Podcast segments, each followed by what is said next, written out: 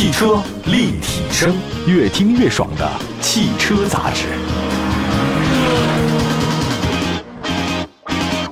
各位大家好，欢迎大家关注本期的汽车立体声。今天跟他探讨的是自主品牌的一个话题，因为自主品牌要想获得比较好的一个发展，它得进入到高端市场。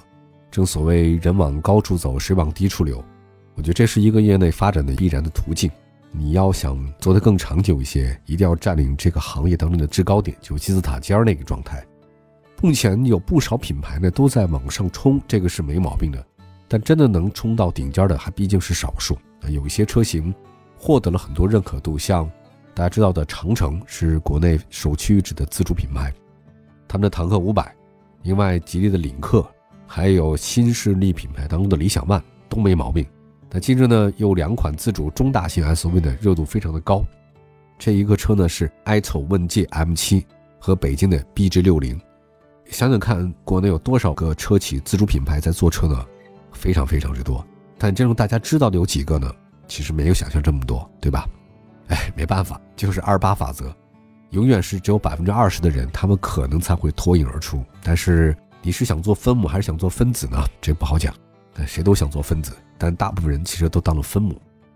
首先跟大家说说埃图问界 M7 这个车，早在今年四月份的时候，埃图问界 M7 已经进入到了工信部的新车名录，发布了一个它车辆的官方图片。其实从这个车名可以看得出来，问界 M7 的定位要高于之前的 M5，它这是属于中大型 SUV 了，定位呢是跟那个理想 ONE 很接近的。在外观设计方面，问界 M7 前脸采用类似于双格栅的样式的造型，上方为窄条幅倒梯形设计，并且与两侧的灯组呢相连，形成贯穿样式，拉伸了视觉宽度，同时有整体的效果。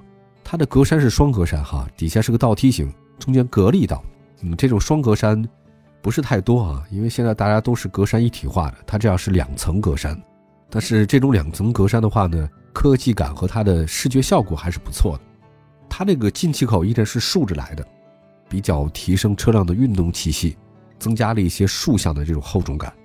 问界 M7 侧面的话呢，整体比较稳重，因为中大型 SUV 嘛，还是以稳重为主。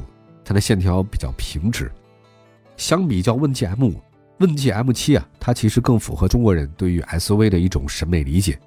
尾部呢是当下比较流行的贯穿式的尾灯，然后下方的梯形的话呢，有一个中间牌照区。I 车的品牌的标志可以增加很多辨识度。值得一提的是呢，，Win7M7 可以提供后排隐私玻璃的配置。这个如果你要是坐在后排的话，私密性还是有保证的。车身尺寸方面，申报来看呢，，Win7M7 长的是五米零二，宽是一米九四，高一米七七，轴距是两米八，六座布局，感觉好像定位跟理想 ONE 差不多啊。但是理想 ONE 的轴距呢会比 M7 的稍大一点点，理想 ONE 轴距两米九。动力系统方面的话，问界 M7 是增程式的动力，1.5T 四缸，电动机呢是华为提供的。那发动机最大功率92千瓦，两驱车型的电动机最大功率200千瓦，四驱车型为前电动机130千瓦，后电动机200千瓦，加在一起的话是330。工信部公布的数据呢，两驱版的问界 M7 的纯电续航里程呢是150公里，百公里油耗呢是6.85，理想 ONE 的纯电续航里程是188。最低核电状态油耗是八点八，要这么说的话，其实理想 ONE 续航里程更长一点。那底盘结构方面的话，问界 M7 呢是前麦弗逊，后多连杆独立悬架。配置方面，目前主流的主动安全、配动安全都会有，比如说华为的 Harmony 的那 OS 智能座舱也是重要的卖点之一。价格方面，问界 M5 的价格区间是二十五万九千八到三十三万一千八，那么 M7 也一定是比 M5 贵嘛？所以啊，如果结合理想 ONE 的售价三十四万九千八的话，问界 M7 它的起步价格应该是三十万左右。所以你要这么想，国产自主品牌价格不一定便宜哈。交强险数据方面，问界 M5 今年前四个月卖了大概六千多辆，四月份的交强险就卖了三千多辆。如果客观的讲的话，问界 M5 已经在这个市场上获得了认可。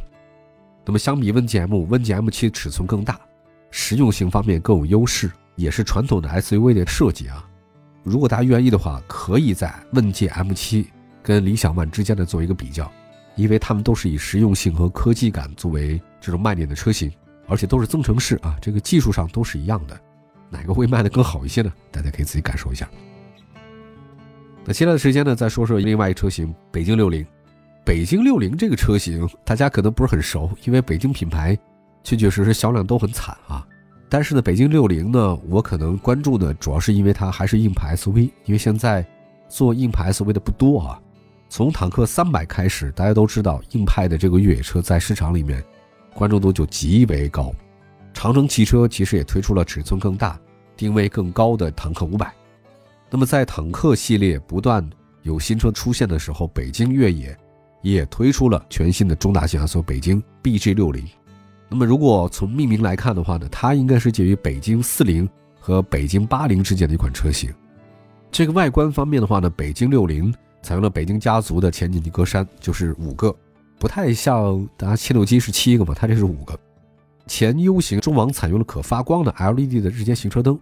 跟两侧大灯组内部的造型是比较配合的，它这个前包围是镀铬，确实有中式的风格设计，好像它不是追求太时尚，更多的是一种传统元素在里面，中国的传统元素。北京六零它前面保留了这个北京系列的经典元素哈，它侧面看还是经典的 SUV，尤其是整体线条很硬，前后翼子板的这个宽出车身，双六辐式的轮圈，带有明显硬派越野车的气质。如果整体看的话，跟坦克五百有点神似，尾部的话很追求这种厚重感，而且它这个尾灯组啊，有些中国传统宫灯的造型。据说呢，它在这个传统宫灯造型里面那个红灯那个点上啊，你还能看得出“北京”两个字来。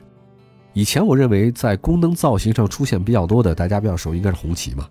那现在能够把这种元素加在里面的车型，中国元素的很少。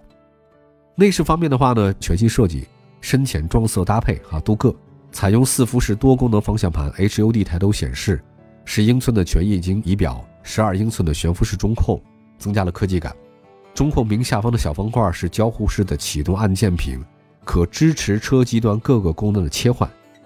那北京六零除了可以提供常用的行车信息之外，还可以提供像指南针啊、坡度仪啊、大气压、相对高度这些越野的相关的信息。喜欢越野的朋友开这个车是没有任何问题的。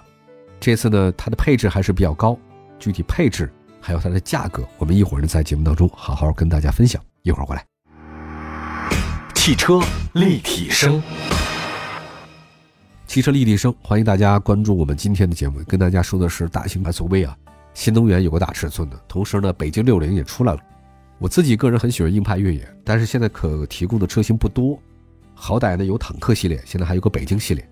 之前大家能选择的硬派越野可能只有牧马人，这个还有吉普，但这个牧马人啊，总感觉太贵了，又硬又贵，又费油又费劲儿，性价比真的不高。可现在不一样了，有很多国产的自主品牌硬派越野车，比如说今天我们说的北京六零就是如此，它配置呢还不低啊，前排座椅通风加热，座舱的灯语技术，灯光的灯，语言的语，车内带状的氛围灯都有，还有两百六十种颜色可以选择。所以它可以根据行车速度变化，我觉得这个开车的时候不会闷嘛。另外，车身尺寸方面，它的长是五米零二，宽是一米九五，高一米九二，轴距两米八。我们对比一下啊，大家之前认为的这种硬派越野的话，像哈弗 H 九长是四米八才，无论是长宽高方面都比北京六零的话差很多。那么坦克确实不小，坦克的话呢，坦克五百的话长是五米零七。在尺寸方面，我觉得北京六零其实介于长城硬派 SUV 之间，就是它比哈弗 H 九高，但是呢比坦克的要低一点点，至少是轴距方面的。动力系统方面，北京六零全系标配混动系统，零百加速时间是六秒，最大续航里程可达到一千公里。底盘结构方面，北京六零采用的是非承载式车身，将提供分时四驱、前中后三把差速锁、蠕行模式、ATS 全地形系统。对于越野来讲，它通过力比较强。价格方面，目前它没有发布太多消息啊。但是如果从产品定位来看，其实它会比北京四零高，低呢会比北京八零低，这个很正常。北京四零起步价呢是十五万九千八，北京八零是二十万四千九。那如果对比一下哈弗二十一万，那你要这么讲的话，我觉得北京六零它的价格一般在二十二万之间，可能比坦克三百十九万贵。但其实比坦克三百要大呀。那么坦克三百上市之后，大家都明白了，这个硬派越野车 SUV 是有市场的。很多消费者呢会选择硬派 SUV 作为家中的第二辆车。那么在车身尺寸方面，北京六零达到了中大型 SUV 的水准，可以在空间方面有很让人满意的表现。同时在通过性方面，它对一般的路面烂路的话还是有很好呃通过性的。混动系统加入的话呢，让你这个使用成本也比较低。那么从市场反馈来看，硬派 SUV 相比城市 SUV 的份额要少很多，但是部分热销车型真的不差。比如说哈弗 H 九前四个月总交强险数量？卖了三千多辆，那坦克三百卖多少辆？坦克三百卖了三万五千多辆。北京四零前四个月总交强险数量？是五千多辆。你要考虑到北京六零的产品特点，我觉得未来北京六零应该会成为。北京越野内部的销量？冠军，这个是没毛病的。它应该会从哈弗 H 九啊、坦克三百稍微分一点份额。我们盘点一下吧。目前国内硬派 SUV 市场，除了坦克三百，北京的北京四零、哈弗 H 九自主 SUV，大家呢还可以选择车型。我看像日产的途达、福特的撼路者，啊，另外还有一个五十铃啊，五十铃大家知道这个是比较冷门的一个车型，但最近呢，他们出了一个叫牧游侠，就是牧羊人的牧游侠。它也推了 2.0T 的汽油版，因为大家可能认为五菱是柴油版车型，所以现在牧游侠它这 2.0T 的汽油四驱版的价格低到十九万七千八，大家可以关注一下。我太希望这种硬派越野车越多越好了。我个人感觉目前的车市啊，需要来点这种阳刚的力量来提振一下。在路上，有卡车之声，相伴温暖每一天。我们接下来时间是卡车之声，今天为您关注的是南京依维柯。面对当前疫情防控的形势，南京依维柯携手各战区授权经销商，在各省市抗疫防疫一线扮演侠客的角色，用行动筑牢疫情防控。在河南郑州，依维柯新得意厢式车运送辖区物资，为医护工作者、志愿者、市民的生活和安全提供强有力的保障。同时还为疫情一线用车提供二十四小时服务和免工时、上门服务等一系列后勤保障，确保抗疫前行无忧。在上海，依维柯蓝铠甲全自动 P 二加核酸检测车为工作提供强有力的支持。在湖北洪湖，一批批依维柯欧胜负压救护车交付洪湖市急救中心，为抗疫提供重要支持和保障。在江苏苏州和南京。依维柯移动疫苗接种车深入基层街道，三分钟内就可以完成接种流程。每台车每天可以接种一百八十个到两百个居民，全力保障接种工作不断提速，共筑免疫屏障。感谢大家关注本期的汽车立体声，祝福大家用车愉快。各位可以关注汽车立体声的官方微信和微博平台，同名搜索我们。我们下次节目接着聊，拜拜。